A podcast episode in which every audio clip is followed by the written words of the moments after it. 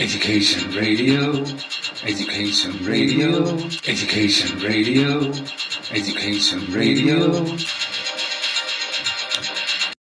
Hallo, wir sind wieder beim Edo Radio dabei. Diesmal senden wir. Oh, was habe ich nicht aus? Ich höre dich. Ah, so. Ähm, wir sind live äh, dabei im Edo-Radio, hoffentlich diesmal mit etwas besser funktionierender äh, Technik. Wir haben gestern extra noch neue Kabel gekauft, weil, ganz dumm, wir hatten einen Kabelbruch. Das ist so das Letzte, an was man denkt. Ähm, wir haben wieder viele interessante Gäste dabei und wollen uns äh, so in einer allerersten Session äh, zusammen mit Christian Filler, der sich bereit erklärt hat, über das Fundraising bzw. Sponsoring äh, des äh, EduCamps uns ein wenig ähm, Auskunft äh, zu geben. Und insbesondere wollen wir uns mit dem umstrittenen Sponsor äh, Innocent in Danger befassen. Mit dabei ist außer Christian Füller ähm, der Thomas Pfeiffer. Ganz kurz, äh, Christian Füller, woher kennt man dich? Mich, ich bin Journalist und PISA-Versteher und hab eine große Klappe. Genau. ja, ich hatte das mit der großen Klappe zuerst gesagt. Und, und woher kennt man den Thomas Pfeiffer? Eine große Klappe habe ich wahrscheinlich auch, aber ich mache grüne Netzpolitik aus München und beschäftige mich auch viel mit dem Thema Facebook, Bildung und so weiter. Prima. Okay. Das heißt übrigens Innocence in Danger. Ja, Innocence. Und der Sponsor ist nicht umstritten, sondern äh, hochwertig. ja, dafür sind wir da, um das zu diskutieren. Und ähm, die F äh, Frage wird sein, warum sind die eigentlich äh, umstritten? Äh, warum sind die eigentlich hochwertig, sagst du? Na, jetzt reden wir erstmal über das Fundraising, dann kommen wir ja zu Innocence. Machen wir das so. Dann sag mal bitte äh, was zum Fundraising. Wie funktioniert das auf dem EduCamp ähm, oder überhaupt auf so einer äh, Veranstaltung? Wer kommt da rein, wer kommt nicht da rein? Äh, was sind, sagen wir mal so, Gründe für oder gegen einen Sponsor? Genau, wir haben ja, weil das EduCamp in Hamburg so ein bisschen langweilig war und sozusagen so ein bisschen selbstreferenziell, insbesondere die Didaktiksitzung dort, die war ja eine mittlere Katastrophe auf einem erbärmlichen Niveau, haben wir uns gesagt, so kann es nicht weitergehen. Das EduCamp braucht Frischluftzufuhr, braucht, braucht einfach nochmal ein paar Anstöße auf seinem hohen äh, innovativen Niveau natürlich. Deswegen haben wir gesagt, wir wollen gerne. Haben wir übrigens auch, glaube ich, Ralfa vorher angekündigt und haben sogar in der Bewerbung gegen das Hamburger EduCamp gewonnen. Wir haben nämlich gesagt, wir wollen EduCamp machen, bei dem sogar Schüler dabei sind, richtige, echte Schüler. Und äh, das hat sich natürlich verfeinert und deswegen haben wir ein sozusagen ein Learn Lab im EduCamp gemacht. So war die Idee. Das heißt, das EduCamp findet statt Samstag, Sonntag, hat ja jetzt stattgefunden, wir sind noch mittendrin. Und am Freitag haben wir einen Learn Lab Tag vorgeschaltet. Ein Learn Lab ist sozusagen die besten Web 2.0 Lehrer, nicht alle von denen, aber viele gute, kommen aus ganz Deutschland, gehen in diese Klassen hinein, aber gehen nicht einfach so als Fremdkörper, stimmen sich vorher ab mit den Lehrern, die schon da sind und unterhalten sich. Und um diese Lehrer einfach richtig anzuerkennen, mal nicht nur ihnen auf die Schulter zu klopfen, ähm, sondern die Erfahrung dort zu machen und, und dass sie auch was davon haben, heißt, wir haben die eingeladen, wir bezahlen für die die Anreise, wir bezahlen das Hotel und wir zahlen ihnen sogar ein kleines Anerkennungshonorar. Weil wir glauben, dass nicht nur das Reden über das Lernen 2.0 wichtig ist, sondern es auch zu praktizieren mit Best Practices und so weiter. Und das hat es mit sich gebracht, um von diesem spannenden Inhalt äh, zum Fundraising zu kommen. Man muss diese Lehrer bezahlen, dafür braucht man Geld. Man muss iPads leihen oder Tablets leihen oder Geräte, dafür braucht man Geld. 100 äh, Tablets hätten 4000 Euro gekostet. Die Lehrer hierher zu holen und Lehrerinnen auf Web 2.0 wird wahrscheinlich auch so 3.000, 4.000 Euro kosten, schätze ich. Und deswegen haben wir ein Sponsoring gemacht und haben versucht, äh, äh, anders als äh, bei dem Gütersloher ähm, äh, oder Bielefelder One-Man-Show Bertelsmann äh, sponsert, ein Lernlab, ein Educamp, haben wir gesagt, wir wollen ganz breit aufgestellt sein und verschiedene Sponsoren haben. Und da haben wir gefunden, meinunterricht.de äh, von der Klettgruppe. Wir haben Telekom Stiftung an Bord gekriegt. Wir haben Innocence and Danger äh, an Bord geholt. Wir haben Teach First dabei. Wir haben Eringo dabei. Wir haben Let's Feedback. Wir haben den Senat von Berlin.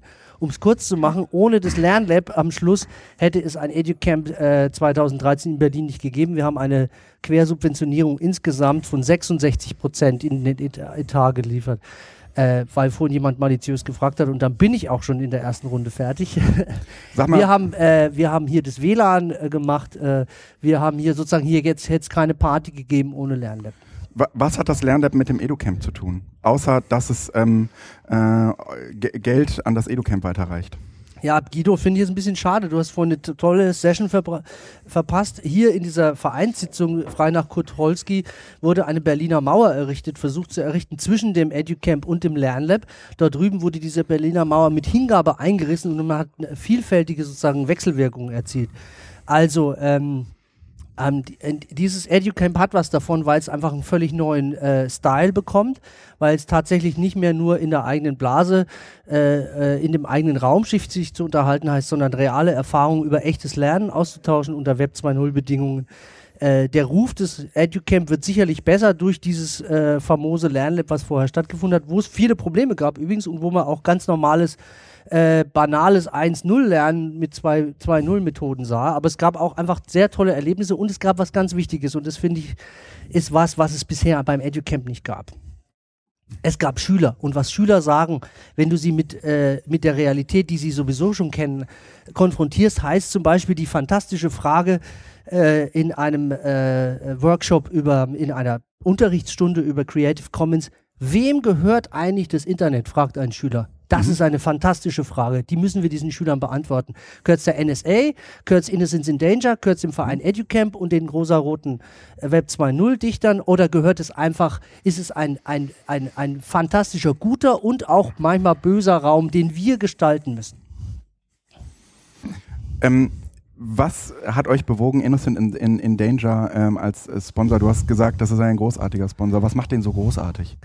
Innocence in Danger macht eine, das wissen leider sehr wenige Leute, weil sie, weil sie äh, der Propaganda von Jörg Taus einfach zu viel glauben, einem, einem Bundestagsabgeordneten, einem ehemaligen, der wegen Besitzes, Besitzes von dokumentierter Gewalt an Kindern, schwerster Gewalt an Kindern verurteilt wurde und dessen Propaganda hier weitergetragen wird. Das ist das wirklich Peinliche.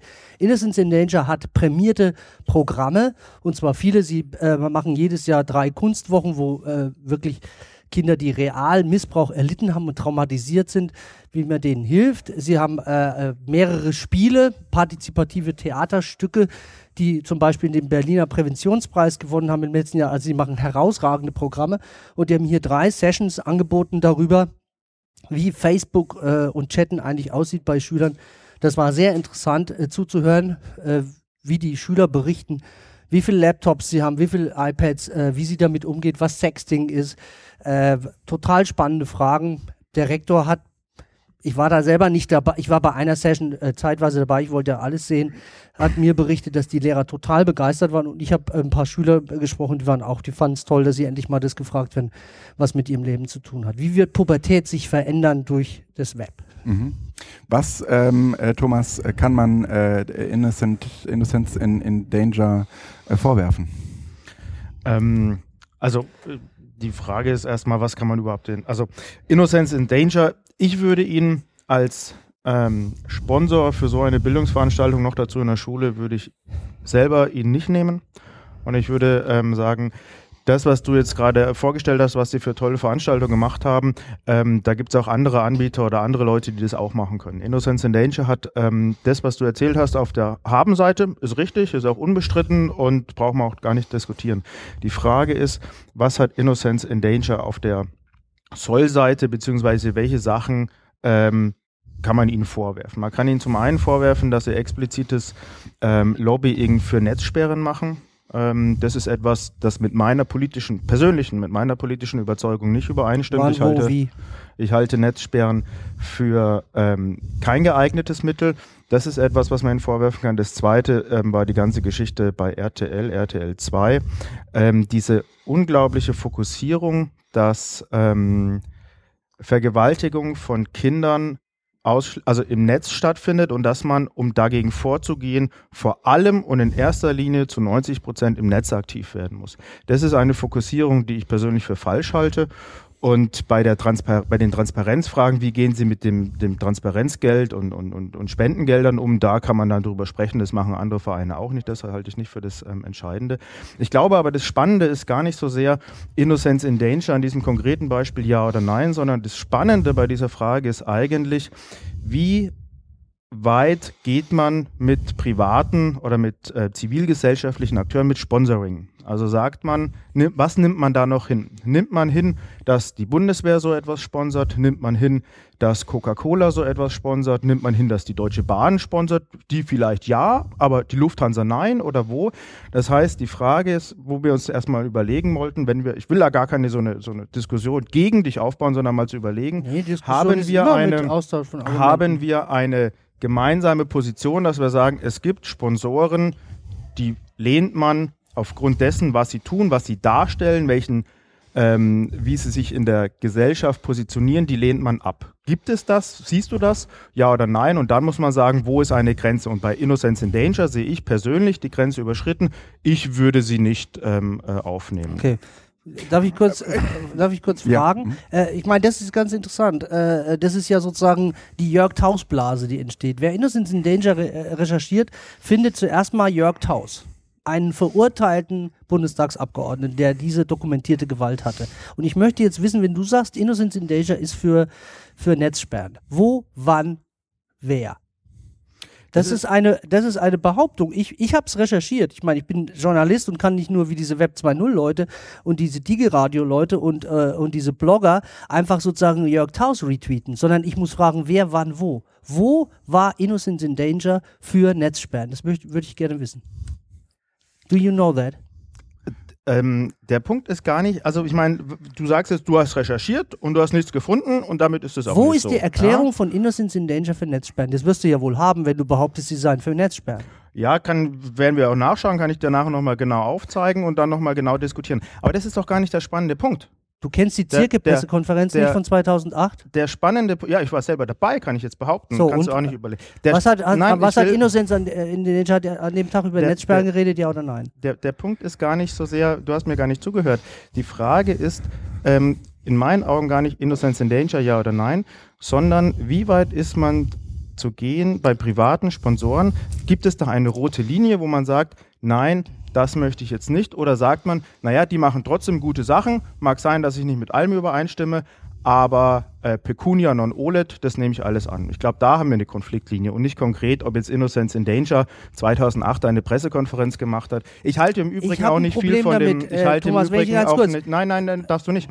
Ich äh, halte im Übrigen auch nicht viel davon zu sagen, es gibt einen äh, prominenten Kritiker einer Organisation. Diesen prominenten Kritiker, aus we welchen Gründen auch immer, lehne ich ab. Und deswegen ist die gesamte Kritik falsch. Also diese Argumentation verfolge ich auch Nee, nicht. nicht. Pass mal auf, ich mache mal einen Vor Vorschlag. Ja. Ich werfe dem Guido Brombach vor, dass er rote Haare hat. Jetzt gerade, die Radioleute sehen das nicht. Ich sage, der Guido Brombach hat ein verdammt rote, lockige Haare. Und jetzt, jetzt kommt jemand anderes wie du und sagt, der hat überhaupt gar keine roten, lockigen Haare. Und dann komme ich und sag, ey, Moment, das werde ich dir nochmal nachweisen irgendwann. Wenn du nicht sagen kannst, wo Innocence in Danger für Netzsperren war, ich kann es dir nämlich sagen, wo sie dafür waren oder nicht davor waren. Ich kann dir die Formulierung genau nennen. Du kannst sie sogar nachlesen in dem Buch Tatort Internet, da steht es nämlich drin, dass Innocence in Danger sagt, die beste Möglichkeit, da etwas zu machen, um Kinder zu schützen davor, dass sie erst missbraucht und dann ins Netz gestellt werden, ist zu löschen und die Strafverfolgung zu machen. Das heißt genau das, was ihr wollt. Und sie sagt aber, ein, ein, ein Verein, der sich auf die Fahnen geschrieben hat, dafür Geld sammelt, Kinder zu schützen, sagt natürlich auch an einer bestimmten Stelle, wenn die Löschung nicht erfolgt und wenn die Strafverfolgung nicht klappt, dann werden wir so lange sperren, die betreffenden Seiten und wir bitten die Industrie, das von sich aus zu tun. Das ist das, was Innocence in Danger sagt. Und du behauptest, sie hätten an einer Kampagne für Netzsperren teilgenommen. Ja, ist, machen sie auch. Ist einfach falsch. Ja, doch, pass auf. Ähm, dieses, du, du, du hast diesen, du hast gerade diesen Punkt Tatort Internet äh, äh, selbst nochmal äh, äh, zitiert, also diese Fernsehsendung Nee, ich habe das 2. Buch. Das ist über, das, über, den, über den. Ach, du hast natürlich. Über die Sendung ja, können wir ja gerne Journalist. reden. Ähm, d- ähm, ich habe ich hab äh, mir ein, zwei von diesen Fernsehsendungen angeguckt und ich glaube, die sind in der Bevölkerung auch deutlich ähm, mehr in der Aufmerksamkeit gewesen als das Buch. Genau. Und ähm, man, äh, man muss halt einfach irgendwie sagen, gut, die steckten dahinter. Und jemand, ja, und jemand, der so äh, ein, sagen wir mal, ein Thema über ähm, Gefahren des Internets transportiert, wie das bei äh, Tatort Internet passiert ist, ähm, den bezeichnest du als einen großartigen Sponsor für das LearnLab. Da sage ich, was ist denn das LearnLab? Nee, Guido, Ja? äh, ich habe ja gesagt, ich habe ja gesagt sozusagen, ich habe ja auf die preisgekrönten, äh, also sozusagen der Sponsor für diesen, für dieses Lernlab, das, äh, für dieses Educamp, das überhaupt möglich gemacht hat, nämlich der Senat von Berlin, hat Innocence in Danger für ein Format einen, einen Präventionspreis äh, verliehen. Ich sage, da sind die sehr gut. Und jetzt kommen wir mal zu dem, zu dem Format Tatort Internet. Ich weiß schon, warum dir das wehgetan hat. Das, dieses Tatort Internet hat nämlich nie behauptet, dass es nur Missbrauch nur im Netz gäbe. Das Unbequeme an Tatort Internet, was ein richtig tolles Format ist. Und übrigens, Guido, Nein. dieses Format gab es bei einem Educamp in Hamburg. Dieses Format war deswegen so verdammt schlimm, weil man zuschauen konnte wie 13- und 14-jährige Mädchen einfach von Pedos angebaggert werden. Und die, und das war natürlich ziemlich experimentell und ziemlich wagemutig, da gebe ich dir recht, dass man zuschauen konnte, wie Pedos bzw. Lolita-Jäger tatsächlich real aufgekreuzt sind, um sich mit denen zu treffen. Das hat wehgetan, weil das nämlich nicht mehr der böse Maskenmörder des Missbrauchs von, von irgendwo war, sondern es war der, zum Beispiel der Caritas-Mitarbeiter aus, aus äh, Würzburg, der beim äh, katholischen Kirchentag in München ist und dann mal so eben bei seiner drei- 13-jährigen Chatpartnerin vorbeigeht. Das hat euch allen wehgetan, dass das über das Internet funktioniert und jeder weiß es. Und niemand hat behauptet, dass es nur über das Internet funktionieren würde. So, aber der Transport dieser Sendung hat diese Vermutung äußerst nahegelegt, weil es nie äh, andere Geschichten gab, außer äh, dass Kinder im Internet vergewaltigt werden. Oder dass dort da sozusagen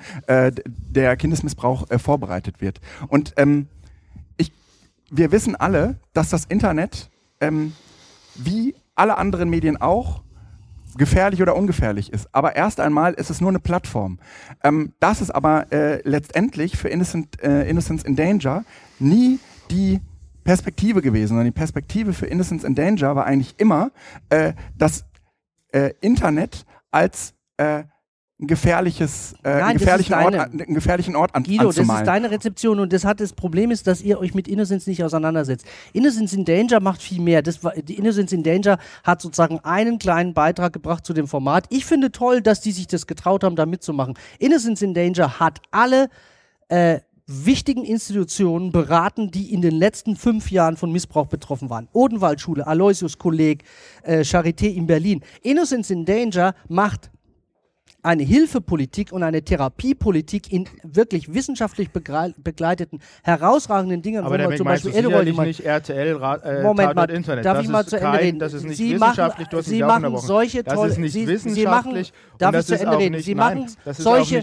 Sie machen solche tollen Sachen und deswegen machen Sie sie nicht für Leute, die in, von, von Internet beeinflusst sind, sondern von realer sexueller Gewalt, die von Onkeln, was weiß ich, äh, Nachbarn und so weiter. Die Behauptung, die von euch aufgestellt wird, dass Innocence in Danger eine Propaganda machen würde, das Netz sperren wollen würde, das ist bereits sozusagen nicht von euch belegt, dass sie sagen würden, nur im Netz passiert ist, ist einfach alles Quatsch. Es gibt eine These von Innocence in Danger und die unterstütze ich ganz stark. Nämlich, dass man sagt, sexuelle Gewalt findet im Umfeld statt. Das Internet hat das Umfeld riesig groß gemacht. Und darauf war, äh, weist Innocence in Danger hin. Und das passt Leuten nicht, die sagen, das Netz ist gut. Das Netz ist nicht böse, aber es ist auch nicht einfach nur gut. Die Meinungen sind ausgetauscht. Ähm, meine Position habe ich klar gemacht. Thomas hat seine Position klar gemacht. Du hast äh, dich geschlagen, äh, hast dich sehr, sehr gut geschlagen. Aber ihr habt keine Belege. Wo sind die Belege? Nein, ich möchte wissen, wo Innocence in für Netzsperre war. das ist hier eine Auseinandersetzung, wo man, sagen wir mal, äh, miteinander äh, redet. Wir können gerne in den Show Notes die ganzen Belege in die, mit den, äh, in, die, in die Links packen. Okay, das machen wir. Da, da schickst du mir noch ein paar Links, äh, die unbedingt in die Show Notes müssen, äh, damit wir sehen, äh, damit wir deine ganzen Belege haben und wir ähm, ähm, äh, schreiben unsere Belege auch darunter. Machen Aber das ist, das so? nicht, ist das nicht komisch, Guido? Ist es nicht komisch, äh, hinzugehen und zu sagen, der ist da und dafür und dann zu sagen, ich weiß nicht, wo es steht? Das ist doch seltsam. Nein, nein, das ist, also da versuchst du jetzt irgendwie einen argumentatorischen Trick anzuwenden, der total durchschaubar ist. Dann- ich dann kann mir sag uns die natürlich, na, Belege lass mich jetzt. doch mal ausreden. Ich kann natürlich, ähm, also die ganze dis mediale Diskussion um Innocence in Danger und Tatort Internet und Netzsperren ist schon ein paar Jährchen her. Ja, das war jetzt nicht vorgestern, sondern das war vor zwei, drei Jahren, ich weiß nicht genau. Und ähm, da jetzt jemanden wie mir, der sich irgendwie im Netz, in der Gesellschaft irgendwie bewegt, der die Taz gerne liest, ja, der sagt, Mai, ich habe da eine Erinnerung noch an diese ähm, Geschichte und ich bin mir ziemlich sicher, dass ich damals das so wahrgenommen habe und dass ich mir diese Meinung gebildet habe, dass ich persönlich die Art und Weise, wie Innocence in Danger sich in der Öffentlichkeit mit zu diesem Thema verhält, dass ich die persönlich ablehne.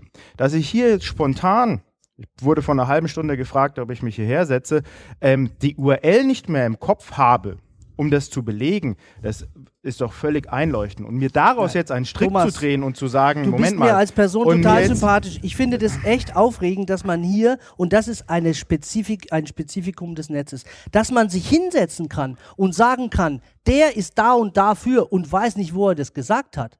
Das finde ich ein starkes Stück. Und dann hinterher sich zu hinzusetzen und sagen, wir hätten unsere Meinung ausgetauscht und unsere sto- stimmt und wir liefern die, die Shownotes nach. Entschuldigung, ich meine, das kann man doch nicht bringen. Ich kann doch eben nicht sagen, ich weiß, dass ich mit Guido viele, an vielen Stellen inhaltlich einfach Konflikte habe. Aber ich renne doch nicht durch die Gegend und sage, Guido, du hast doch hier dies und jenes falsch Kann gemacht. ich? Und er fragt mich zu Recht, Christian Menschenskinder, wir kennen uns doch auch, wo, wo habe ich es denn falsch gemacht? Und ich sage, Guido, ich? das mache ich dir in der Ja, Shownote nein. hinterher. Aber Ja. kann ich aus deiner Argumentation ableiten, Zwei dass- Minuten noch, dann Ja. müssen wir nächste Ja. Gäste. Kann ich aus deiner Argumentation ableiten, dass ähm, du, wenn, vorausgesetzt, wenn Innocence in Danger Lobbyarbeit gegen, äh, für Netzsperren gemacht hat, dass du dann sagen würdest, in dem Moment, wo das nachgewiesen ist, würde ich solche Leute auch nicht mehr als Sponsor akzeptieren?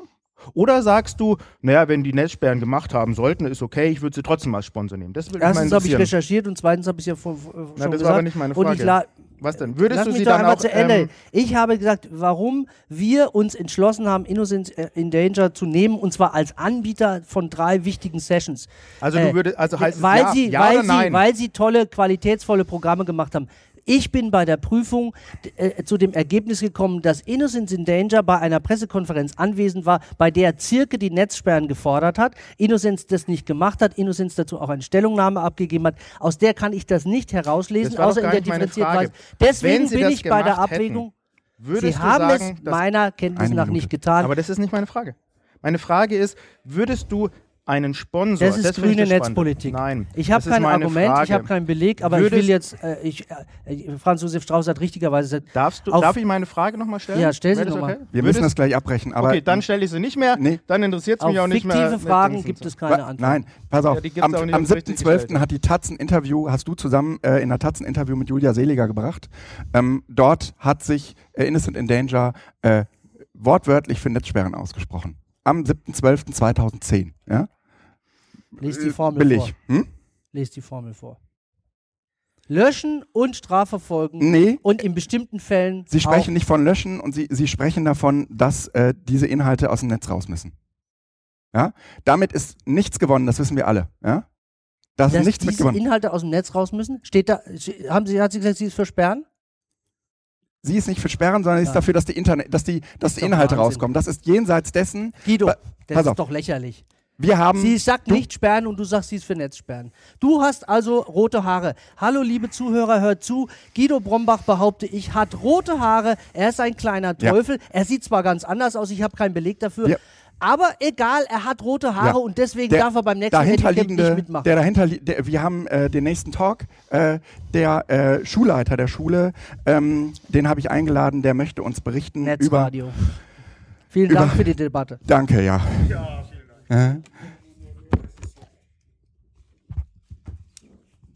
Hallo. Hallo. Äh, bei uns Okay. ist äh, der Direktor der Schule. Ähm, ich möchte mich mit ihm unterhalten über die ähm, über äh, dieses EduCamp und äh, diese Schule als Location und ähm, Okay. eigentlich äh, mit jemandem, der ich glaube selbst noch nie auf einem Barcamp oder einem EduCamp äh, äh, war Richtig. und wahrscheinlich auch mit dieser Idee irgendwie konfrontiert wurde. Und ich möchte ganz gerne erst einmal, dass Sie sich kurz vorstellen und ganz kurz, äh, ja, also sich einmal ganz kurz vorstellen. Äh, Jens Großbitsch, äh, 64 Jahre alt, Schulleiter seit 75 im Dienst, äh, 20 Stunden Unterricht die Woche. Okay. Und ähm, dass Sie kurz einige Worte zu Ihrer Schule sagen. Ja, wir sind eine Gemeinschaftsschule, wir machen jahrgangsübergreifenden Unterricht in 7 und 8, in 9 und 10, bauen jetzt die gymnasiale Oberstufe auf. äh, die 11. Klasse läuft und werden dann jahrgangsübergreifend 11 bis 13 unterrichten. Äh, wir haben eine völlig durchmischte Schülerschaft, also nicht nur auf der Jahrgangsebene, sondern vom lernbehinderten, autistischen Kind. Äh, Also lernbehindert ist nicht gleich autistisch, aber äh, auch da eine bunte Mischung an Schülern mit unterschiedlichen Handicaps. Äh, Bei 26 Schülern immer vier pro Klasse mit Handicaps und bei den anderen Schülern ist eine Mischung von Gymnasialempfohlenen bis zum Lernschwachen. Okay.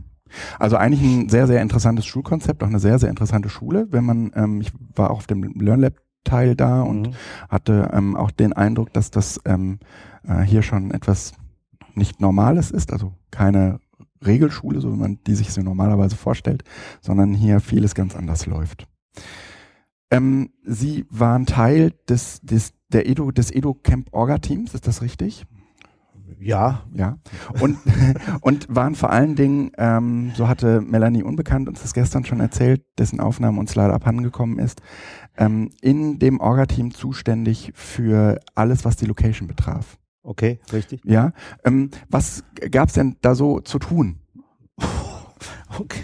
Also wenn ich es vorher gewusst hätte, hätte ich länger überlegt, ob ich das mache. Aber also ich hätte es gemacht, ja, aber ja, ja. Also ich fange mal an mit, mit dem Super-GAU, dass also äh, das Wireless LAN nicht funktionierte. Also dafür eine schnelle Verbindung. Die Grundvoraussetzungen, die waren sozusagen vier Tage vorher dann äh, klar, wobei der Bezirk immer noch nicht weiß, äh, dass das hier so ist. Im Zweifelsfall. Ja, jetzt schon. nee, die wissen es. Nein, ja, ja, ich glaube nicht, dass sie zuhören. Aber äh, egal. Und dann kommt ein Techniker, der hier diesen Kasten macht, der hinter uns zu sehen Ah. ist, den er, okay, und sagt, äh, geht dann am Abend vorher raus und sagt, wir haben hier auf die Probleme hingewiesen, weil wir es getestet haben und der hat gesagt, ja, der kam und hat gesagt, alles ist in Ordnung und nichts war in Ordnung. Mhm. Okay. Solche Sachen waren zu tun, naja, die Räume, die Kollegen darauf vorzubereiten, äh, sozusagen die Kollegen, die ja so wie du bereit waren, mit Schülern was zu machen, was ich übrigens eine, also eine unglaubliche Sache finde, unabhängig von 2.0, dass ein Kollege, da will ich mal, mal 40 in Deutschland finden, äh, die bereit sind, an eine fremde Schule zu gehen mit Schülern, die sie noch nie gesehen haben, äh, dann ihren Unterricht zu machen. Und dann kommen noch äh, fünf Leute von außen dazu und gucken sich das Ganze an, die sie auch nicht kennen. Mhm. Äh, also das war schon eine großartige Sache und die Leute zueinander zu bringen, mit den Lehrern zu matchen und so, das war, war, war so ein bisschen meine Aufgabe. Mhm. Und ähm, Sie, Sie hatten jetzt gerade eben gesagt, ähm, hätte ich gewusst, was alles auf mich zukommt, dann hätte ich es nicht gemacht. Was war nee, denn, so nicht. Nee, Nee, Hätte ich länger drüber nachgedacht. Aber was, was war der Grund, äh, das EduCamp, ähm, also dem Ganzen zuzustimmen? Also was war sozusagen Ihre Motivation, ähm, hier mitzumachen? Also ich äh, rede mal jetzt nicht von meiner persönlichen, Ja, ja. kann ich dann auch noch gerne sagen, wenn es gewünscht wird, aber äh, ich hab's und bin zufrieden, dass ich es gemacht habe. Äh, ich habe es als hervorragende Idee empfunden, dieses LernApp zu machen, weil es eine erstens äh, für die Schülerinnen und Schüler, und um die geht's, Mhm. äh, mal zu 90 Prozent mindestens, äh, eine Gelegenheit war, auf Leute zu stoßen, die mit, mit diesem Medium äh, gut umgehen können. Und selbst als es nicht so hundertprozentig oder gar nicht mehr funktionierte, waren die Leute schon noch in der Lage, äh, dieses Medium trotzdem auf eine andere Art und Weise zu nutzen als äh, fast alle Kollegen an dieser Schule. Mhm. Das war also eine Chance, äh, dass die Schüler, und meine Hoffnung ist, dass die Schüler jetzt am Montag, das war ja am Freitag, äh, in die Schule kommen und sagen, liebe Lehrer, äh, warum macht ihr das nicht auch so? Also da Druck aufbauen. Ja. Äh, toll. Äh, und die Kollegen, die da vor Ort waren, da war ja immer der Kollege aus der Klasse mit Ja, bei, ja. äh, die haben Sachen gesehen, selbst, wenn es sonst nicht so, vielleicht nicht so großartig war, aber die haben nicht etwa gesagt, naja, jetzt ist das zusammengefallen und typisch und so, und wenn wir das machen, dann bricht hier alles weg, sondern die haben geguckt, welche Chancen stecken da drin. Und haben gesehen, da gibt es eine Reihe von Chancen, über die die nachdenken. Also Ja. ich habe E-Mails und so, wo die sagen, oh, ich will jetzt sofort wissen, wie funktioniert dieses und so. Äh, geht jetzt nicht, müssen wir bis Montag warten. Also da ist so ein bisschen Drive drin und ich hoffe, dass wir haben nächste Woche dann auch in schulinterne Lehrerfortbildung, wo wir die Sachen aufgreifen, dass da der Drive größer ist, in diese Richtung weiterzumachen. Äh, Sie saßen ja auch schon äh, auf dem LearnLab äh, Podium, ich Mhm. glaube um 16 Uhr, wo es um die um den didaktischen oder den pädagogischen Genau. Teil ging und ähm, haben, äh, wie ich finde, ein paar sehr interessante Aussagen darüber gemacht, was der Impact sein könnte für äh, von digitalen Medien in der Schule. Mhm.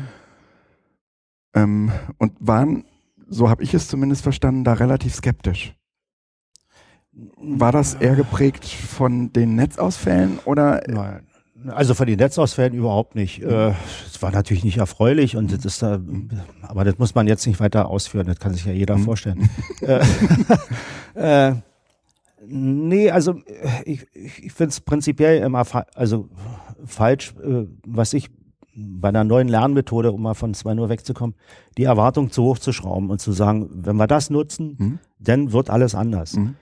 Das glaube ich nicht, Mhm. sondern ich glaube, dass äh, in der Schule äh, oder im Unterricht äh, oder beim Lernen die Person immer noch äh, Nummer eins ist, und zwar Ja. die Lebende, ja? und zwar vor Ort. Mhm. Das war übrigens hier vorhin, diese äh, Vereinssitzung Mhm. war für mich äh, beispielgebend, wie Lernen 2.0 nicht funktioniert. Also als äh, die Leute miteinander diskutiert haben, waren sie weder achtsam miteinander, noch haben sich gegenseitig zugehört, sondern haben da aufeinander eingehauen, Mhm. also verbal.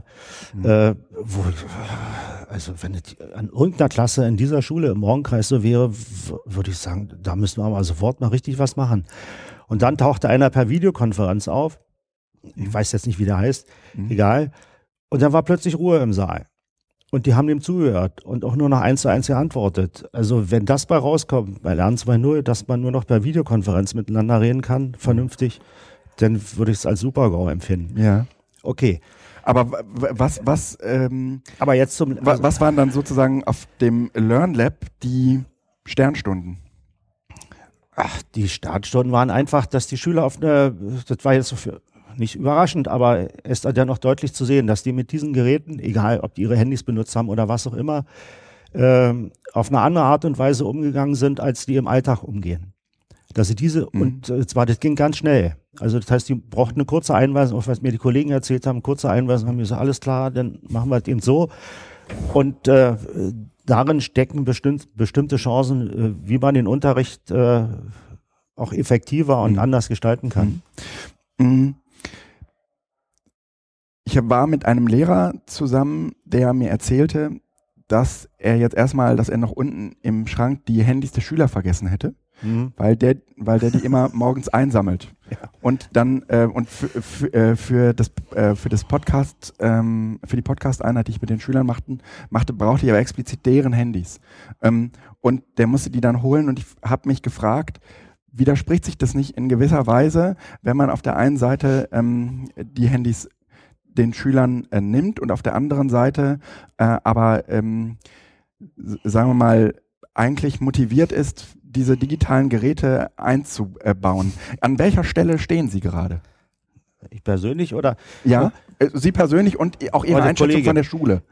Nee, also das macht eben einen Unterschied. Also gestern hat doch einer von den Lernen 2.0-Lehrern gesagt, also dass die pädagogische Freiheit das Oberste sei. Dann da steht mir die Haare schon mal zu Berge, sondern die entscheidende Frage an dieser Schule ist eigentlich immer, äh, wie machen wir gemeinsam was? Und das, was der Kollege macht, das machen alle Kollegen. Ich persönlich finde es, klar. okay, ich persönlich finde es falsch. Mhm, okay. So. Äh, jetzt aber, das ist jedenfalls die Stil dieser Schule, würden wir uns nämlich gar nicht mehr entwickeln. Die Leute stehen hier nicht stramm und ich bin der General und dann machen die, was ich sage. Mhm. Ohne Überzeugung. Ich müsste jetzt so, diese, wir hatten ein totales Handyverbot, das stammte aus einer Zeit, wo man mit einem, mit diesem Gerät wirklich nur telefonieren konnte. Und es war sehr mühsam. Übrigens, die Eltern waren die größte Hürde, die allergrößte Hürde. Die fanden dieses Handyverbot ganz toll. Und es war sehr mühsam, die wenigstens zu einer Offenheit zu bringen, zu sagen, okay, wir sammeln es morgens ein und wenn das im Unterricht gebraucht wird, dann benutzen es die Schüler. Dazu, insofern ist es ein Kompromiss. Und ich muss alle Beteiligten, also nicht ich als Schulleiter, sondern im Kollegium war dieser Streit ungefähr 50-50. Mhm. Äh, und ich sozusagen, man muss alle Leute mit ins Boot holen, sonst bringt es nämlich nichts. Und so ist dieser Kompromiss entstanden. Ich selber würde mir wünschen, dass, es, äh, dass jeder sein Handy bei, bei haben kann, auch in den Pausen, aber dass es klare Vereinbarungen gibt, was gemacht werden darf und was nicht. Und was passiert, wenn man sich nicht an diese Regeln hält. Mhm. Dann gucken wir doch mal vier Jahre weiter. 15 Jahre ist nämlich zu viel. Gucken wir mal so vier Jahre weiter. Ähm, und die Frage, die sich ähm, dann stellt, ist, mit Sicherheit ähm, wird so eine Schule wie Sie und auch die tollen Kollegen, die ich in Ihrer Schule äh, kennengelernt habe, ähm, dieser, dieser Internet- und auch digitalen Medienwelt ähm, sehr offen begegnen und Umgangsformen finden. Ähm, ist Ihnen während des Learn Labs schon, sagen wir mal, irgendwie so ein, so ein Weg offeriert worden, wo sie irgendwie gedacht haben, okay, es wird irgendwann zu so einer Harmonisierung äh, führen und ähm, die, die, die Geräte der Schüler werden zunehmend eine Rolle in ihrem Erkenntnisprozess spielen? Ja, ganz oh, schwierige Frage, weil ich nicht mal vier Jahre vorausschauen kann. Ja, Ich weiß nur, dass ich in vier Jahren nicht mehr Schulleiter dieser Schule bin. Das steht mal fest, aber zwei Jahren. Okay, so ein, ein, zwei Jahre noch. okay, ne? ja, ja, so, was- ja, ist gut, ne? ja, ist gut. Oder zwei Jahre, äh, da kann ich mir in etwa noch vorstellen. In zwei Jahren hoffe ich, dass, oder bin mir eigentlich sicher, würde ich auch eine Tüte Gummibärchen wetten, äh, dass die Kollegen äh, zu 80 Prozent äh, diese Sachen im Unterricht tatsächlich sinnvoll nutzen. Ja. Im Interesse der Schüler und dass die Schüler auch ihre eigenen Geräte äh, dann noch stärker mit einbringen. Wobei ich mir nicht sicher bin, also ein Kollege bei mir, äh, der Tim, äh, mit dem ich das zusammen, oder er das mit mir zusammen gemacht hat, der hat gesagt, äh, gut, äh, holt mal eure Handys raus und wir gucken mal. Und es waren nur zwei Geräte Mhm. in der Lage, so, also auf dem technischen Stand, äh, das zu machen, was er eigentlich machen wollte. Mhm. Äh, die anderen Geräte waren viel zu alt oder, oder sonst wie. Das heißt, man muss auch sehen, dass es bestimmte soziale Einzugsbereiche ist. Die Frage stellt sich am Gymnasium in, in Zehlendorf, ja, höchstwahrscheinlich anders. Mhm. Deshalb äh, würde ich es falsch finden, wenn man sich äh, darauf verlassen würde, äh, dass es immer die Geräte der Schüler sein müssen. Ich Mhm. fände es richtig, wenn es die Geräte der Schule sind, die den Schülern wie selbstverständlich zur Verfügung Okay. stehen. Mhm. Gut. Mm, Da, äh, das wird am Ende eine Frage der finanziellen Möglichkeiten äh, sein. Ja, Ja, ähm, die- Aber Entschuldigung, ja. ich will, will nur verhindern, dass diese soziale Benachteiligung, die auf anderen Gebieten auch stattfindet, auf dieser da auch stattfindet. Ja, ja, ja. Okay? Ja, ja, ja, das ist äh, ja eines der gerade äh, auch am he heftigsten diskutierten Punkte in diesem ganzen Bring Your Own Device äh, äh, Genau. Kontext. Ja, da gebe ich Ihnen, da gebe ich Ihnen recht und das ähm, wird sich. Es könnte sein, dass es eine, eine, eine äh, Mysterium ist, dass das so ist. Es könnte aber, also ne, also ja, weiß ich auch nicht. äh, also das äh, auch benachteiligt oder sagen wir mal ähm, äh, nicht so reiche äh, Jugendliche ähm, mit einem solchen Gerät ausgestattet ähm, sind. Ja, wir, wir, wir müssen ähm, eine Minute noch. Herr Großpietsch, ich äh, möchte Ihnen ganz herzlich danken, dass wir dieses äh, EduCamp hier an dieser Schule machen durften. Ich glaube, dass es ähm, in vielerlei Hinsicht nicht nur während des Learn Labs, sondern auch in der Zeit danach, äh, also hier während des EduCamps, ähm, uns sehr interessante Einblicke äh, in Ihre Schule gebracht hat. Sie haben heute ja auch noch eine Session gemacht, Mhm. die dokumentiert Nee, ist. die kommt erst noch. Die kommt, die, deswegen müssen Sie jetzt gleich auch Genau. weg. Ja, verstehe. ähm, und Sie werden Ihr Schulkonzept äh, äh, vorstellen. Okay. Glaube ich zumindest. dass Ja, Sie- ja. Und ähm, ich wünsche Ihnen weiterhin viel Erfolg hier in dieser Schule und ich glaube, ähm, dass Sie auch noch auf Ihre letzten, ist es noch ein Jahr? Ja, ja. Ja, so, auf, auf Ihr letztes Jahr äh, in dieser Schule sehr viel bewirken, be, bewirken äh, äh, werden und äh, vielleicht hat diese, dieses EduCamp da auf jeden Fall einen Anstoß äh, zu geben können. Ähm, auch die Kollegen, wie Sie das gerade eben beschrieben haben, äh, noch einmal sehr motiv motiviert und ähm, im Moment vielleicht auch ähm, angesteckt von vielleicht, also auch Tool geleitet, ja, eher zu sagen, da, da will ich mehr zu wissen. Ja. Genau. Das ist ja meist auch ein Einstieg. Ja. Ja. Also ich will nur eine Sache sagen. Erstens war nicht altruistisch, sondern wir haben vielleicht mehr davon gehabt als die anderen. Ja. Äh, und zweitens, ich hoffe, dass sozusagen EduCamp äh, bei allem Streit um Sponsoren oder so, wozu ich nicht sagen will, äh, daraus lernt und sagt, Mensch, LernLab ist eine tolle Sache und immer da, wo EduCamp stattfindet, ähm, schieben wir dieses LernLab davor oder hinterher, egal, ich würde immer empfehlen davor, aus, weil dann danach auch nochmal anders diskutiert werden kann. Mhm. Und ich kann eigentlich nur jeder Schule empfehlen, äh, die Sache an, an der eigenen Schule zu machen. Also ihr habt im Vorfeld ordentlich Arbeit, aber es lohnt sich. Schön. Okay. Danke, Herr. Großpietsch. Dann ähm, machen wir hier einen fliegenden Wechsel, legen Sie das Gerät ruhig einfach da ab. Ich wünsche Ihnen viel Erfolg bei der Session. Und äh, ein fliegender Wechsel, als nächstes ähm, kommt Jana Hochberg, aka Gofi, in die äh, äh, in das Edo-Radio. Hallo Jana. Hi Gibro. Wir äh, kennen uns äh, ja auch schon länger. Du bist heute in deiner Funktion als eine der im Vorstand äh, sich befindlichen ähm, Menschen des EduCamp e.V.s da. Genau. Ähm, sag vielleicht noch äh, zu ganz zu Anfang so ein, zwei Sätze zu dir. Okay, ich bin im EduCamp e.V. als Kassenwärterin unterwegs, habe da nicht so die Vordergrundrolle.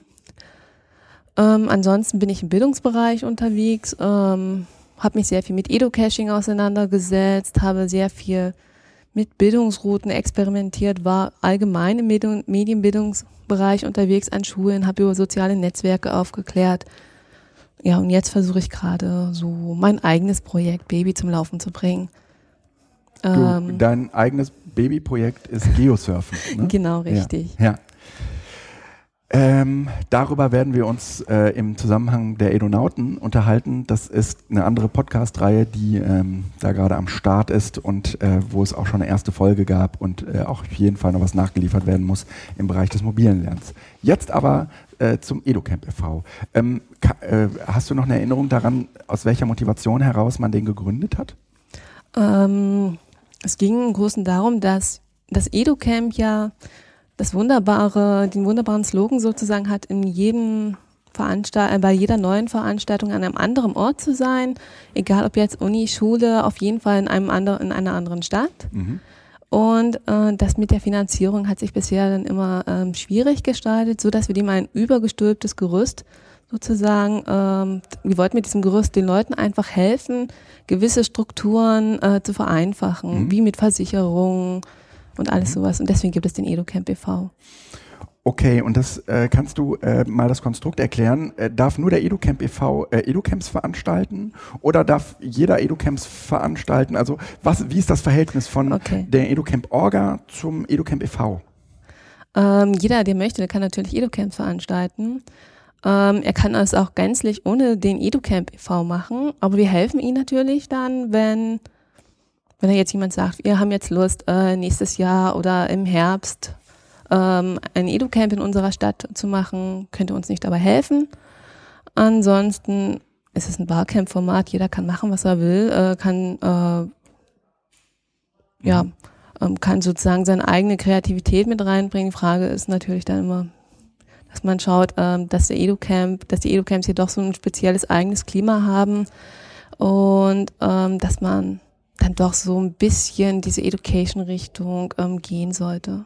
Ja, ähm, ist es nicht so, dass ähm, im EduCamp äh, e.V. selbst ähm, so, so der Vorgang so ist, dass man eigentlich erst sich auf ein EduCamp bewirbt und dann sozusagen äh, in der Community abgestimmt wird über Mixed, wo das EduCamp dann stattfindet. War es nicht auch genauso Das zwischen Hamburg und Berlin?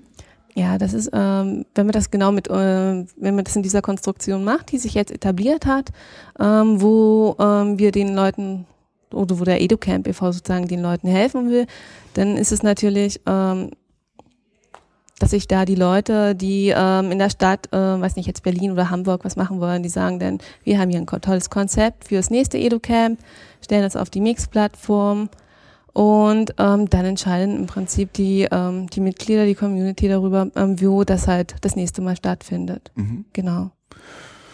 Was sind denn, äh, was sind denn, ihr hattet heute eine Vereinssitzung, das Genau, muss man ja mhm. so machen, wenn man so als Verein zusammenkommt.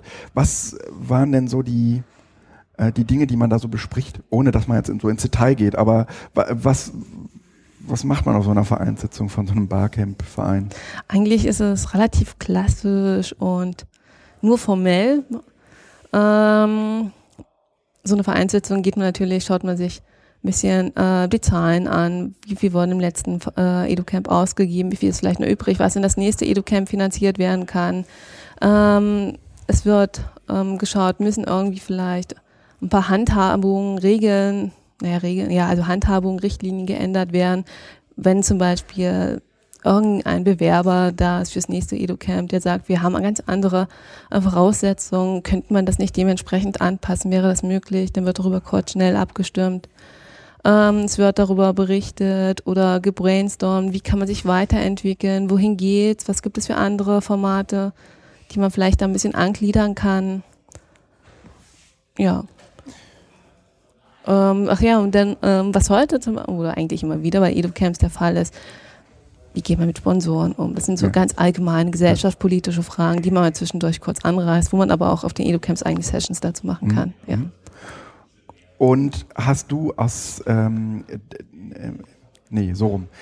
Bei diesem ganzen EduCamp, äh, bei dieser ganzen EduCamp-Vereinssitzung heute Morgen, äh, wo wird das nächste EduCamp stattfinden? Was sind so die, die Highlights, was sind so die News, die man jetzt auf jeden Fall, äh, äh, auf jeden Fall äh, hier im Edu-Radio äh, Kunden und zu wissen tun sollte, damit es auch kein, damit sich auch keiner rausreden äh, kann mit, äh, hätte ich das mal früher gewusst? Mhm. Ähm, heute wurde ganz feierlich ähm, die Educate übergeben. Und zwar von Berlin geht die Educate nach Frankfurt. Was ist die Educate? Die Educate ist so das Maskottchen des Educamps. ja, Okay.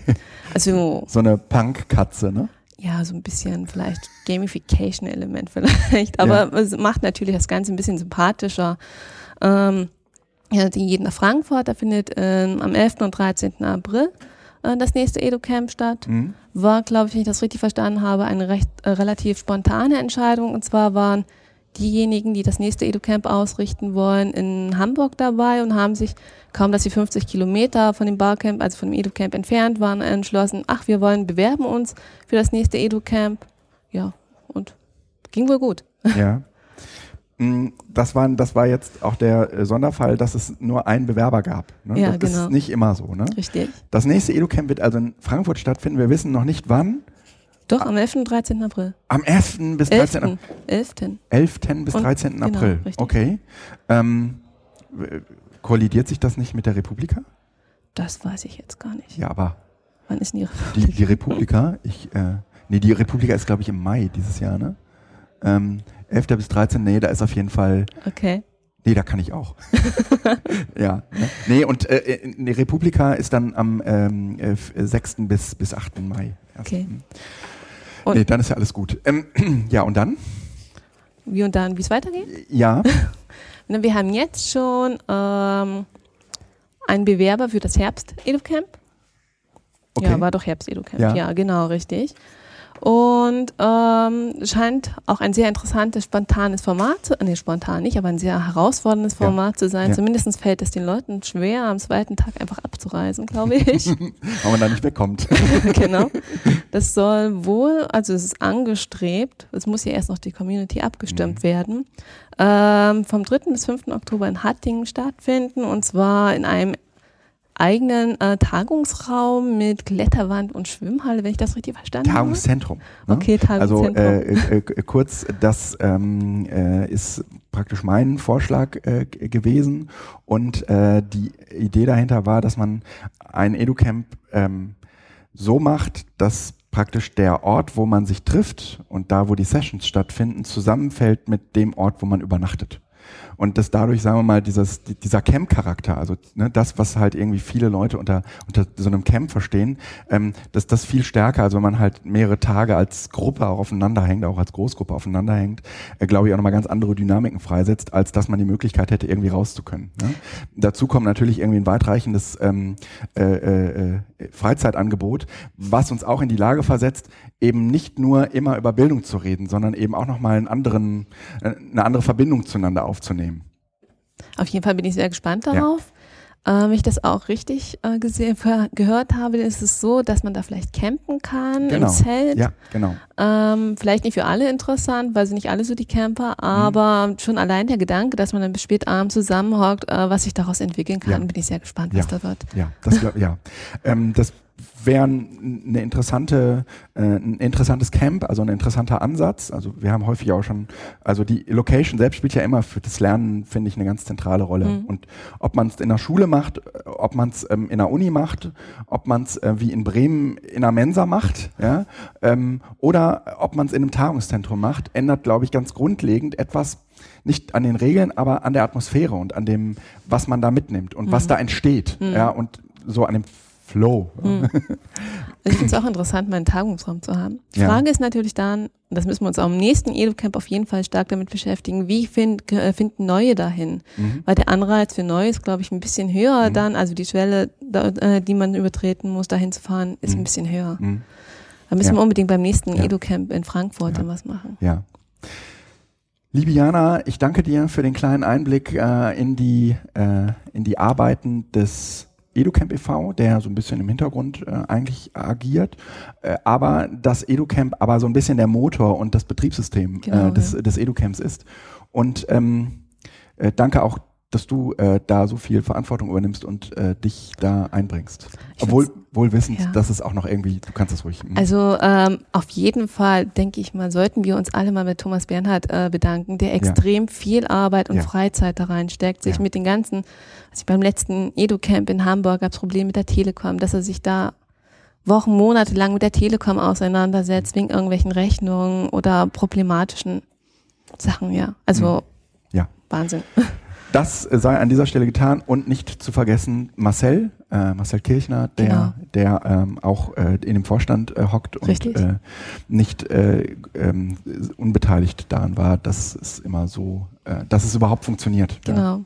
Was man wenn ich Ja, noch, ja, ja. kurz noch ansprechen kann, es findet jetzt ein neues Experiment statt, das sind die EduCamp X. Ach ja. Hm? Ähm, da soll, das soll ja so ein regionales Barcamp äh, werden oder Edu-Camp im Prinzip, ähm, wo man regionale Partner anspricht, dass man sich nicht äh, mal diesem neuen Format öffnen kann, ein bisschen Mhm. was ausprobieren kann, hat aber keinen über, soll keinen überregionalen Charakter haben. Das soll weiterhin das Edu-Camp bleiben.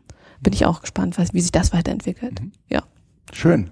Danke, dass du da warst. die auch? Äh, und wieder machen wir einen fliegenden Wechsel zu unserer letzten Gästin, der Lisa. Ähm, danke an äh, Jana. Hallo Lisa. Hallo Gibro. Ich muss, ich muss dich mal sofort runterregeln. Du äh, sprichst auf jeden Fall deutlich la lauter als äh, deine Vorgängerin und äh, äh, Vorgänger. Ähm, woher kennt man dich aus dem Netz oder äh, aus, dem, aus, aus der Welt? Wer, wer bist du? Was machst du so einen ganzen Tag? Also ich bin Lehrerfortbildnerin und war lange Lehrerin und ich bin seit 2005 aktiv im Netz mit Blog und später mit Twitter und mit anderen Geschichten. Ähm, ich mache verschiedene Sachen. Ich bin ja ursprünglich Politiklehrerin und Mhm. Musiklehrerin. Musik mache ich nicht mehr so viel, aber ich mache auch äh, Demokratiepädagogik und politisches Lernen und äh, ich mache aber vor allen Dingen alles, wenn möglich, immer in Kombination mit Lernen im digitalen Zeitalter, Warum interessiert dich das so? weil es äh, dran ist und weil die Epoche so ist und ich möchte in der Kultur leben, in der ich lebe und die äh, das habe ich für mich so erlebt und das äh, muss ich ja natürlich auch weitergeben an Mhm. meine Kundschaft Mhm. sozusagen. Du bist ja ein ganz, ehrlich gesagt, kein typischer, keine typische Vertreterin des, ähm, äh, des digitalen Lernens oder des Lernens mit digitalem, äh, mit digitalem Zeugs, weil äh, du nicht 30 bist, sondern ein kleines bisschen älter. Wir verraten das Alter nicht. Äh, das ist jetzt viel Kopfkino und äh, soll auf jeden Fall ähm, äh, eher dazu führen, dass man sich fragt, äh, wann ist denn, ist das wirklich eine Frage des Alters? Ähm, du bist mir im Netz aufgefallen, äh, oder ich bin überhaupt über dich gest- ge- äh, gestolpert, weil du äh, so toll schreiben kannst und ähm, ein ganz, ganz interessantes Blog machst. Das, indem du dich weniger mit äh, Tools befasst, ähm, als vielmehr, ähm, sagen wir mal so, mit der Theorie des digitalen Lernens. Also eigentlich ähm, verkopft, aber auf der anderen Seite eine ganz, ganz wichtige Grundlage auch immer gewesen für meine eigene Argumentation, warum, äh, warum ich glaube, auch für mich als Pädagoge glaube, dass das, ähm, dass das mit dem digitalen Lernen eben nicht, dass es da eben nicht nur darum geht, die etwas mit digitalen Medien zu machen und zu sagen, hier, das ist halt jetzt die Zeit und da müssen wir darauf reagieren, äh, sondern äh, dass damit eben auch eine ganz andere, äh, ein ganz anderes Verständnis von äh, Lernen, äh, von Lernen einhergeht. Gestern haben wir zusammen eine Session gemacht. mh, Da hast oder da saßt du in einer Session, in der ich auch saß, ähm, dass du gesagt, na, eigentlich geht's weniger um Bildung als um Lernen. Und ich, ich würde ganz gerne von dir wissen, was, was ist dein, äh, was ist dein Zugang zu Lernen? Also was glaubst, also was verstehst du darunter und ähm, inwiefern und welche Rolle spielen die digitalen Medien da drin? Also erstmal, du hörst mich, wirst mich nie hören sagen, äh, digitales Lernen. Ja. okay. Weil das Lernen ist nicht digital. Mhm. Also das geht schon sprachlich eigentlich nicht.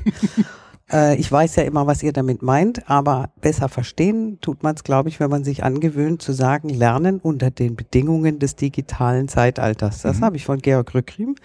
Aber, äh, und es klingt ein bisschen sperrig, aber damit macht man sich auch in begrifflich immer klar, dass es äh, um eine andere Art von Lernen geht, abhängig von der Epoche, die durch das neue Leitmedium eingeleitet ist Mhm. oder die durch das neue Leitmedium konstituiert wird. Mhm. Und da macht man sich auch mit dem Medienbegriff eben klar, äh, dass Leitmedien kulturkonstituierend sind. Also Kultur im Sinne von einer neuen Kulturepoche der Menschheit. So analog wie die Buchgesellschaft, die äh, Industriegesellschaft, die mit der Gutenberg-Galaxis oder wie immer du sie nennen möchtest, Ja. äh, eben auch äh, den Kapitalismus als äh, Betriebssystem hervorgebracht hat. Ja. Oder die Industriegesellschaft. Welche Kultur wird dann das, äh, werden dann äh, die äh, digitalen Medien hervorbringen? Die digital, äh, die, ich weiß Aber ja wie nicht, würd- wie man sie nennt, ist ja ihr wurscht. Also wie Becker nennt sie? Next Society. Ja, so, es geht ja. um jetzt um Inhalte und nicht um Namen. Und ähm, äh, wenn ich noch mal einmal zurück darf, gerne. Das Lernen, was wir gelernt haben und womit wir sozialisiert worden sind, das ist das Lernen in der Buchgesellschaft. Das ist vor allen Dingen systematisches Lernen in der Schule. Hm. Das war damals neu gegenüber dem Lernen davor, was informelles Lernen und Learning by Doing war. Da sind eben vor der Industrie, vor dem Industriezeitalter, äh, haben die Leute während der Arbeit gelernt.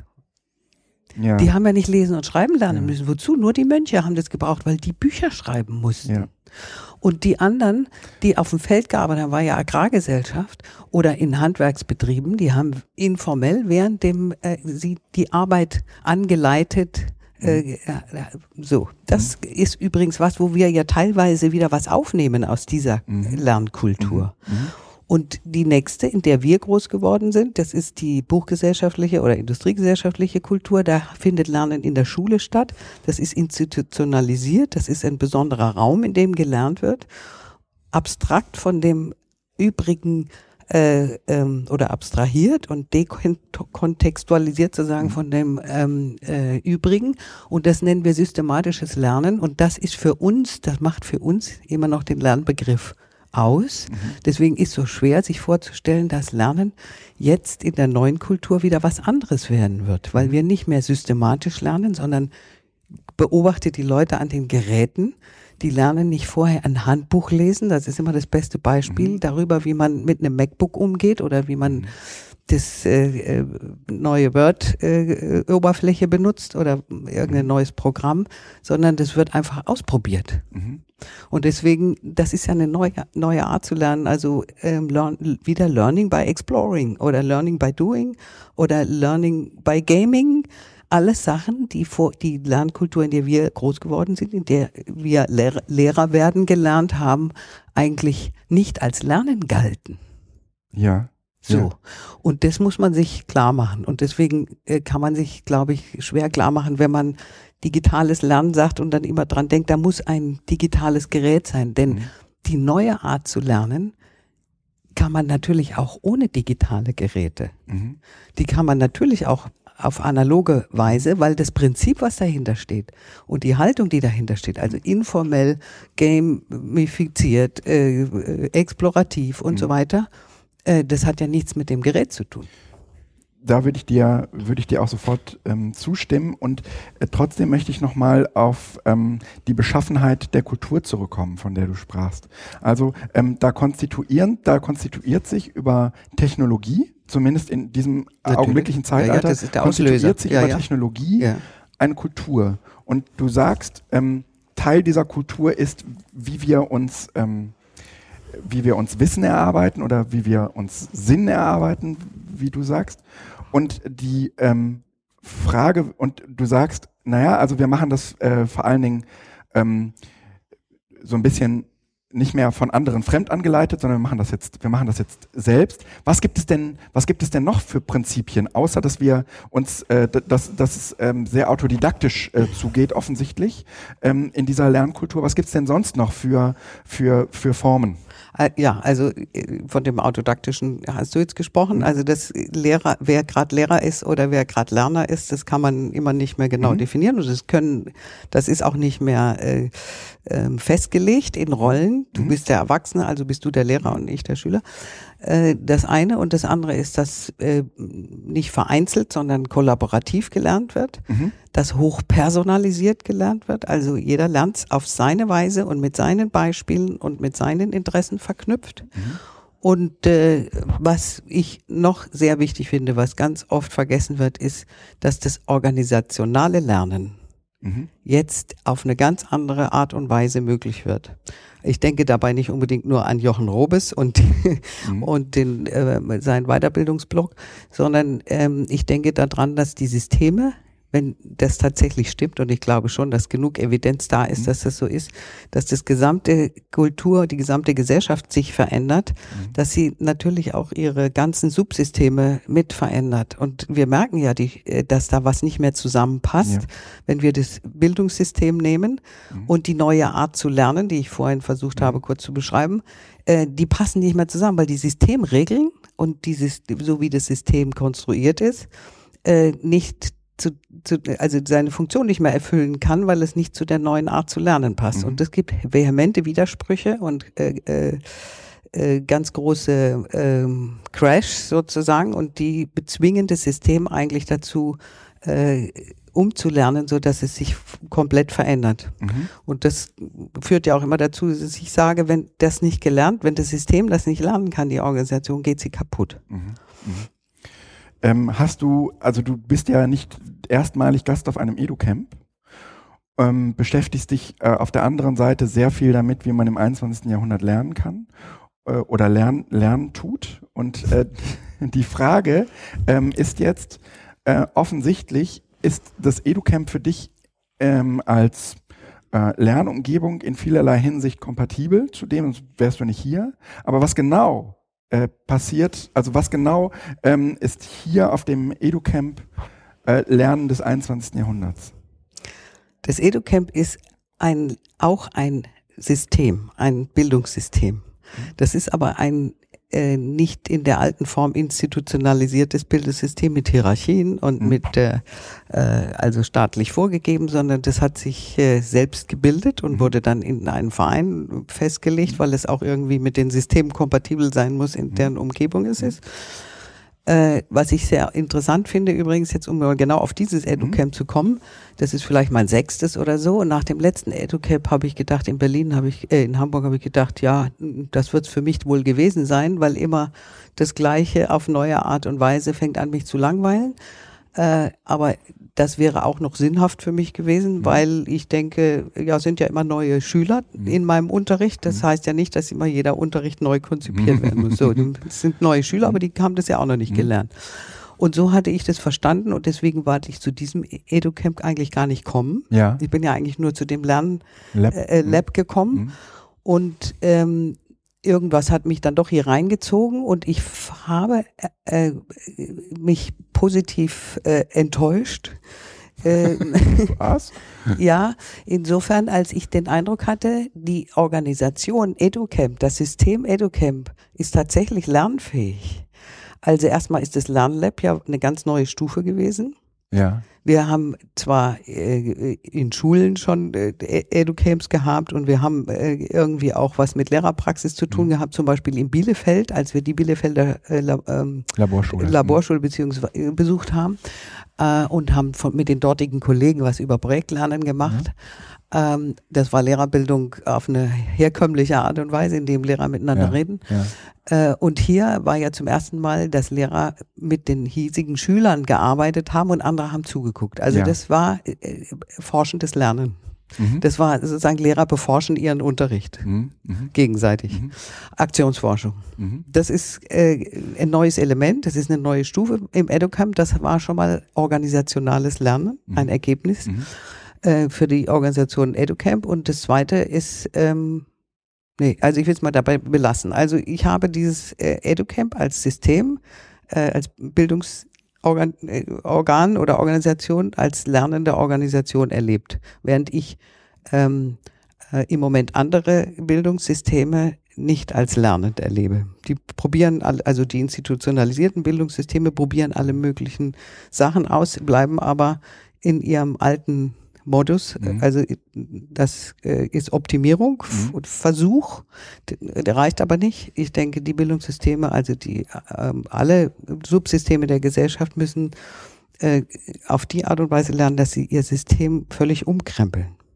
Aber äh, wohin umkrempeln? Also hin zu, jetzt äh, ähm, müsst ihr das alles mal ein bisschen autodidaktischer und lasst halt mal jetzt auf, äh, ähm, den, den Lehrer zu machen oder ne, versucht äh, Bildung, also äh, wie, was würdest du raten, wie man damit Naja, es umgeht? ist, äh, man, also wir können nicht sagen, wo es hingeht, sonst würden wir es ja machen. ja, Also sind ja nicht alle nur böswillig und doof, ja, sondern vieles weiß man nicht, weil es am Entstehen ist. Wir sind Ja. in der Umbruchgesellschaft, Ja. wo alte Sachen zusammenkrachen und Neues gebildet werden muss. Da kann man nicht gleichzeitig dabei sich selbst beobachten und Mhm.